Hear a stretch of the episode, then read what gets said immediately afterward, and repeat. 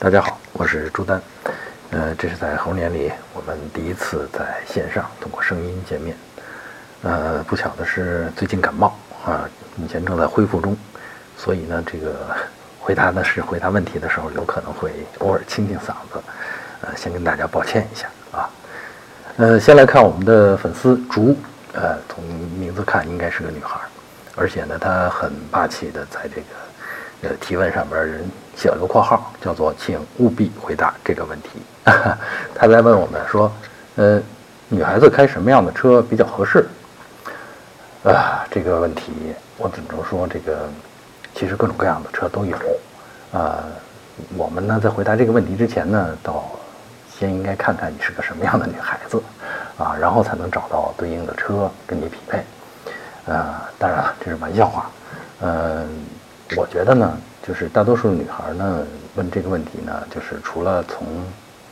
车的外形啊、好不好开呀这些方面考虑呢，更多的呢是想，那什么样的车呢？嗯，比较配自己的气质，啊，就像衣服和包包一样，那这会给人来添彩的。呃，我觉得女孩子开车，至少在我的印象当中，应该是展现的是自由和独立。所以呢，我觉得，嗯，从这个角度上看呢，我会高看，比如说，嗯，你开个 Polo 啊，啊，开个高尔夫啊，啊，当然也不一定非是德系啊，啊，像飞度啊，啊，或者像昂克拉这种小型 SUV 啊，啊，都都说明，嗯，你还是蛮会选车的，呃，为什么呢？我觉得呢，其实，呃，对于女孩来说，呃，车。要小一点，啊，因为小一点就方便一点。毕竟在今天的这个城市生活里边，那这个车辆越来越多，停车位越来越紧张，道路可能变得越来越窄。那很多时候啊，你随着用车的经验的增加，你会发现，其实车呢，除非你有特定的用途，车呢真的不是越大越好。啊，大多数情况下，哎，短一点、小一点，停的时候就真的方便不少。所以呢，我一向是推荐这个周围的这些。呃，女性朋友啊，或者说女孩啊，去买这些小一点的车啊，当然也不能太小，说小到微型车了，那已经让你觉得局促了，啊，觉得不安全了，那也没必要啊。然后很多女孩呢会主动的问，比如说，哎，我觉得 mini 不错，嗯，这车可以买吗？呃，我建议，这个 mini 确实是颜值很高，尤其是在女生的眼里。但是呢，你觉得在决定买不买之前，你真的应该去开一下，比较一下，看看这类高颜值的车，开起来、驾驭起来，是不是呃像你看上去、想象上去的那么有好感？其实 Mini 呢，呃，从这个特车的特点来讲，它更多的是强调的是操控性。当然，今天的 Mini 其实已经变得这个圆滑很多了啊，但是呢，操控的这个精髓。都是一直一直是它的卖点，所以呢，这个往往是那种驾驶爱好者或者是操控爱好者才会去追这个 mini，要那种直接的驾驶的感觉。呃，我身边其实很多朋友，尤其是女性朋友，呃，开了 mini 之后都是觉得说，嗯，这车嗯还挺好看吧，但是开起来真没我想象的或者原来我以为的那么舒服。所以呢，像这类车呢，我真的建议大家去驾驶一下啊，试驾一下。那跟 mini 类似的呢，啊，或者说这种嗯舒适性比 mini 再好一点的呢，那还有宝马一系啊，像 mini 啊、宝马一系啊，这些都是属于大家预算比较充足的情况下，哎，要追求一点品牌感觉的时候啊，是进口车啊，是这种身份的时候，可以去考虑。呃，好，那个这个问题，我觉着我也就回答到这儿了，因为确实没有看到我们这位粉丝，呃，到底是个什么样的女孩子。呃，接下来再来回答我们的粉丝啊，呆呆来问的这个问题。其实他的问题呢，也是关于这个第一辆家庭车啊，第一辆车其实是很多家庭这个寄托了很大希望的这么一种车型，所以选择的时候呢，大家肯定会纠结一阵子。呃，我们这个呆呆这位粉丝的这个需求呢，是说，呃，这辆车其实主要是给老婆用啊，那么上下班每天大概三十公里吧，啊，这个在。三四线城市啊，洛阳，啊，会路况呢会堵一点，但是也不是特别严重，啊，其实大多数我们现在买车的家庭，大多数面临的都是这种用车的需求，呃，他的预算呢是十五万到二十万，呃，纠结之处呢是，嗯，他自己呢个头大一点，呃，心里想着 SUV，但是呢，这个车呢，那具体考虑下来，全年基本上又都是老婆在用，啊，所以呢比较纠结，呃，对我是这么想啊，就是第一辆车啊，确实，呃，大家这个想的这个需求呢，呃，多一点，细一点，呃，但是呢，这个。呃，选车的思路啊，其实呃，我梳理出来大概是这样的，就是说，呃，品牌，呃，你第一辆车的这个品牌最好是选这个大多数人认同的，也就是说，当你买了车这辆车之后，啊，亲戚朋友们哎觉得哎这不错，你这选的这个不错，所以呢，别买太个性或者叫太小众的车型，那些需求以后再去解决啊，啊。除了品牌呢，就是车型，因为是第一辆车，那你想想，原来家里没有车，现在家里有了车，所以很多生活任务，哎，都要交付给这辆车去完成。所以呢，这个车型的实用性要强。那在这方面呢，其实我觉得，呃，大多数两厢或者三厢的这个轿车，其实实用性就不错。当然，我自己可能推荐的就是说两厢可能更好。当然，可能有些朋友说那。有了孩子，确实同一个底盘的、同一个轴距的这种车型，那三厢的就比两厢的能更多的装下，比如童车呀，比如孩子的玩具呀，这个，啊，这个确实是也是一个实际的道理。但是呢，大家还要考虑，就是车越长，其实你停车的时候啊，就越不方便。刚才在给我们那位网友、那位粉丝逐推荐那个女孩子该用什么车的时候，我已经说过这个观点了啊。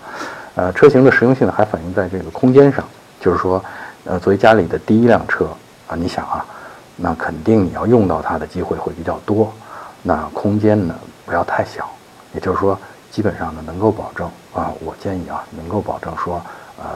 坐下四个人，四个大人，啊，然后呢这个你跑个三五百公里啊，也就是说在路上跑个四五个小时啊，不至于让后排的人感觉太累。那所以呢这种情况下呢，嗯，这个的空间呢大概。呃，核算到轴距上呢，大概就得在两米六左右，两米六上下。如果是个这种小 SUV 呢，当然会更好一些。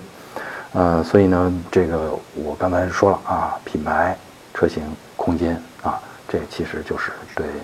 家里第一辆车的这个选车思路啊，摆在这儿。那综合下来，其实我再给推荐几款车型吧。在这个思路上呢，我觉得，比如说。呃，你要是觉得大众或者德系车比较靠谱，那像高尔夫，像大众的上海大众的朗行，上海大众斯柯达的明锐啊，这种这个两厢半车型，整个这个行李箱盖连后风挡一块掀起来的啊，这个明锐实用性非常强啊，这个都可以啊。如果你的预算稍微充足一点呢，其实现在应该能够得上你买途观。也就是说，你心里的这个 SUV 情节，嗯，可以得到一定的满足。因为途观呢，大概是很快，大概我估计大概有一年左右就要在呃中国推出新车新一代的车型了。所以目前的这个途观呢，可能价格会有是一定幅度的这种优惠啊。我觉得二十万应该能够得了啊。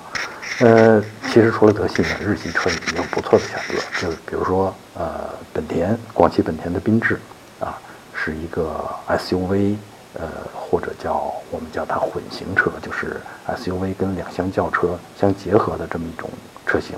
呃，很时尚的设计，很实用的功能，特别是后排还可以坐垫折叠起来，那放放东西这个空间比一般的 SUV 能力还要强。呃，另外呢，像这个尺寸上呢，这个价位上呢，还有比如说，呃，北京现代的这个 iX 二五啊，也是。呃，很有型的、很时尚的这种小型 SUV 也在这个范围之内，所以呢，呃，说回重点，既然这个老这个车是要给老婆用，那你先征求他对这几款车的这个颜值的评价，然后你再根据我刚才的这个选车思路，哎，在旁敲侧击的啊，做出你的决定。啊，然后呢，我们再来回答我们的粉丝山豆鸡啊，我不知道这么念对不对啊？山斗机问我们的，呃，他的话题其实还是第一辆车啊，他是这么问的，他说二十万左右的家用车该如何选择？说实在的，我我最害怕这种问题了，因为太宽泛了。二十万左右的家用车，二十万大概这个预算，呃，那市面上百分之七八十的车都在这个范围之内，是吧？那家用车如何选择？家用车刚才我说了，那个选车思路，尤其是第一辆或者叫家庭的第一辆车，呃，刚才咱们说了，那品牌、呃，车型、空间那几个要求都在前面已经谈过了。那具体到呃山斗机，他来问我们的，那就是说他相对的具体了一点，他说，嗯，雪铁龙 C5 1.6T 或者是一点八 T 这个车怎么样？啊，看来这个他已经事先看过车了，呃，但是呢纠结呢。呃，网上有的这个评价不好啊，想说让我们帮助推荐一下。如果按这个评价真的不好，那么是不是推荐帮忙推荐一款日系车？呃，是这样，嗯，还真问对人了，因为 本人就是 C5 的车主。呃，当然我这款车比较早，是零九款的啊，跟现在的这个不太一样。那个时候也没有 1.6T 发动机。但是 C5 的 1.6T 呢，我确实去试驾过，也写过试驾报告。那大概应该是我印象当中是在一年多甚至两年以前了。呃，车其实我对 C5 的评价还是蛮高的。呃，主要是这是我认为我试驾的车当中，当然前提是在二十万上下这个价位上啊，是把操控性和舒适性平衡的最好的，或者叫数一数二的这样的一个车型。啊，它开起来的感觉，嗯，确实是同价位上这个其他的车，呃，在我心里啊，同价位上其他的车是跟它有差距的，啊，呃，那至于说 1.6T 呢，1.6T 的动力肯定比我开的那一款车，呃，就是我自己的那一款车动力更强，因为我那款就是2.3自吸，那这个有了涡轮以后，低速扭矩啊更更强，所以呢，在这个频繁的呃。中低速的城市工况下，你会觉得哎更得心应手。呃，要说 C 五有什么，我不知道你看到的那网上的评价那是哪些。但是你要让我说有哪些缺点的话，呃，可能是说，我觉得是这样，就是说，第一呢，那在这个同样的车身的尺寸的情况下，那轴距两米八还多，呃，车身呢将近好像是已经到了四米八，它的后排空间并没有呃同级别的车。那么大，尤其是腿部空间，啊，不过在我不是个问题，因为后排不经常坐人，对吧？我更多的是坐在前排，啊，然后呢，另外一个呢，我对这个车不太觉得有点不太满意的呢，可能是，呃，冷启动的时候的发动机的这个噪音，哒哒哒的这种噪音稍微的大了一点。当然，车热起来就好，啊，这个现象呢，在冬季，在北方的冬季呢，嗯。更明显一点，呃，不过真的是车开起来以后，嗯，有个跑个五六公里，嗯，你在中间再停车，其实这声音就小多了啊。这个呢，就是顶多是让人觉得，嗯，这车可能是不是不够精密啊？相比日日系车来说，呃，或者叫这个隔音呐、隔震呐什么的，是不是是不是发动机的隔音隔震有点问题啊？嗯，其实我觉得这就是发动机设计的原因。很多法系车其实都是这样，啊，他们。